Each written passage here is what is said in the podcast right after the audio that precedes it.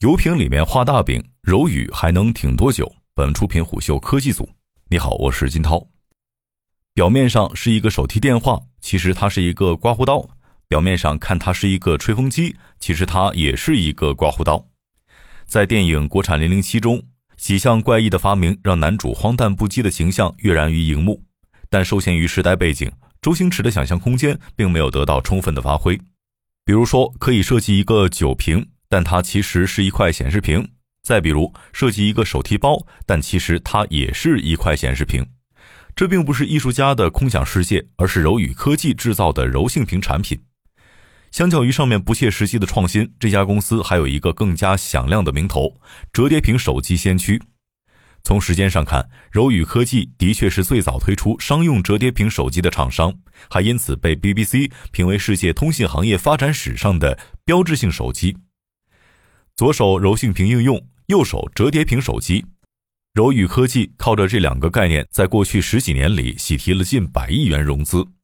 但柔宇科技并没有如愿改变世界，它甚至无法拯救自己。自去年九月份以来，柔宇科技深陷欠薪和裁员的风波，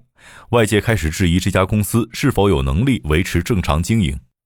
一位柔宇科技在职员工向虎嗅透露，就在上周，柔宇科技向全体员工发送邮件表示。公司各项业务运营高效有序，大部分项目均在如火如荼进行中，并非全员放假。而就在这封邮件发送之前，柔宇科技的大部分员工接到公司的口头通知，被要求强制放假。不同于柔宇科技展示给员工的泰然自若，四月十三号，中央财经大学中国企业研究中心主任刘书威发了一篇名为《拯救柔宇》的文章，呼吁各级政府积极帮助柔宇科技解决资金短缺的问题。作为柔宇科技的独立董事，刘书威有权利，甚至有义务为深陷泥潭的柔宇寻得一线生机。但文章中对于柔宇自主技术及量产能力的描述却有待商榷。更重要的问题是，对于一家没有自主造血能力的公司，政府和资本真有必要伸出援手吗？二零一七年，柔宇科技在深圳市龙岗区投资建设了第一条可折叠全柔性显示屏量产线。在此之前，柔宇科技先后通过债权融资和 D 轮融资，获得了八亿美元的项目资金，其投资阵容堪称豪华，包括汉富资本和谭石资本在内的一众国内外金融巨头悉数到场。其实，这条产线在投产之初就引发了业界的广泛讨论，关注点多集中于这条产线的价格。根据柔宇科技官方网站的信息，这条产线的总投资额约为一百一十亿元。而在此之前，业界同样的六代产线造价普遍在四百五十亿到五百亿元左右。按照刘书威的说法，柔宇科技这是在用最少的钱办最大的事儿。他说，可折叠全柔性显示屏量产线投资额仅为相同产量规模的传统显示面板产线的七分之一，也就是六十五亿比四百六十五亿。刘书威特意强调了相同量产规模。那么，行业投资四百六十五亿元对应的量产规模是多少呢？这里可以参照去年年底投产的京东方重庆六代产线，该条产线总投资额刚好是四百六十五亿元，设计产能达到了每个月四万八千张。而柔宇科技此前公布的招股书显示，二零一八年公司设计产能为一万两千张左右，但实际产能仅为一千七百六十张。也就是说，所谓的柔宇科技产线投资额大幅减少，并不是其技术领先带来的提升，而仅仅是因为产能低效。况且，刘书威所提到的六十五亿投资额与柔宇科技官方公布一百一十亿口径亦有出入。不仅是产能方面存在问题，柔宇科技引以为傲的超低温非硅制成集成技术究竟含金量几何，也是一个疑问。在《拯救柔宇》一文中，刘书威对比了这一技术与传统 LTPS 技术路线。并且表示，前者制造成本低于韩国三星主导的 LTPS 技术，具有更高的良品率以及更好的弯折性能。他说，韩国已将与柔宇科技超低温非硅制成集成技术相类似的非硅混合物半导体显示技术路线列为下一代国家级研究项目，由三星主导承接开发，计划二零二四年完成。这番言论着实颠覆了人们心中的传统认知。由于国内 OLED 行业起步较晚，中国面板厂商在这一领域中长期扮演着技术追赶者的角色，这一点在市场份额上表现得尤为明显。有数据显示，去年全年三星 AMOLED 面板出货量达到了4.8亿，以百分之七十二点三的全球市场份额保持着巨大优势。而现在，三星显示要回头学习柔宇的技术路线了吗？虽然听起来不可思议，但虎嗅还是本着实事求是的原则，向三星显示方面求证。一位三星显示技术开发负责人明确表示，两年前我们考察过这个技术，但并没有跟进的打算。与三星学习柔宇相比，更令人诧异的是，后者足以让业内汗颜的良率。迪显咨询总经理崔吉龙认为，目前中国大陆面板厂商的 OLED 业务基本都处于亏损状态，最重要的原因有两个，其一是行业内供过于求。其二就是良率问题，但对于柔宇科技而言，良率似乎不是问题。刘书威称，二零二一年第四季度，深圳市政府聘请多家专业机构对柔宇科技的全柔性屏投片生产线进行现场考核，历时一个月，考核投片良率百分之八十一点六，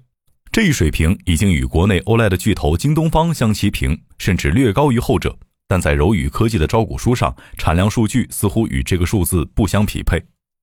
崔吉龙告诉虎嗅，在不考虑库存的情况下，面板厂商的实际产量由设计产能、稼动率和良率三方面来决定。柔宇科技的招股书显示，二零二零年一月到六月，公司设计产能为两万三千三百张，同期产能利用率及稼动率为百分之五。如果以百分之八十一点六的良率计算，那么可以算出二零二零年上半年柔宇科技的实际产量为九百五十二张大板。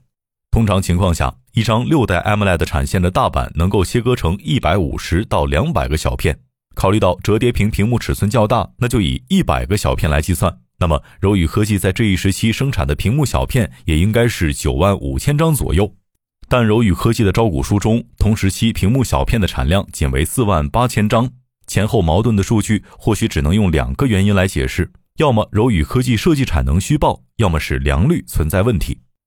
就在“拯救柔宇”一文引发外界讨论的次日，刘淑威再度发文。这次他给出了更加详细的解救方案：第一步，柔宇科技进行从零到一的基础研究；第二步，柔宇科技与客户一起进行从一到 N 的研发。最难的就是第二步，类似柔宇科技这样的高科技公司寻找客户，正是他们的软肋。柔宇科技过去没有机会吗？恰恰相反，它曾经可能是最有机会的科技公司。早在二零一四年，柔宇科技就发布了世界最薄的彩色柔性显示屏。尽管此时的柔性屏还无法满足量产需求，但在这一时期，国内京东方等厂商甚至还没有对同类产品给予立项。随着柔性显示屏的成功，各路资本开始涌向柔宇科技，IDG 资本、松禾资本、深创投等等这些初创公司想都不敢想自己的名字出现在柔宇科技的投资方名单中。就连知名天使投资人徐小平也曾表示，对错过柔宇的投资而懊悔不已。此时的柔宇科技，如果按照理想剧本发展，应该在日后掌控国内折叠屏行业的半壁江山。但令人意外的是，随着折叠屏手机的商业化落地，柔宇科技并没有打入任何一家头部手机厂商的供应链。相反，在2018年推出了自己的终端品牌柔派。在智能手机的红海时代，不坐在产业链上游，靠核心技术攫取利润。相反，亲自下场做手机，这种战略让人不解。一位产业链从业人士向虎嗅透露，柔宇不是没有与终端厂商接触过，而是终端厂商都不买账，才不得已建立品牌自我消化。关于柔宇科技被抛弃的原因，这位知情人士并没有多说，但不难猜出，柔宇科技的折叠屏面板恐怕并没有宣传的那么好。如今看来，柔派的诞生更像是柔宇科技的无奈之举。实际上，刘书威提议的与客户一起进行从一到 N 的研发，正是手机产业当下最时兴的风尚之一。这种合作模式的好处在于，产业链可以通过优势互补，快速实现新技术的商业落地。比如，在去年大火的屏下摄像技术发布前，OPPO 与京东方、小米与 TCL 华星、中兴与维信诺都达成了类似的上下游产业同盟。也就是说，机厂负责解决算法问题，面板厂负责解决屏幕材质的问题。但对于柔宇科技而言，抬头望去，产业链中却没有自己的一席之地。此后的柔宇科技只能将全部希望寄托于终端品牌柔派，但在消费市场，这家公司同样折戟沉沙。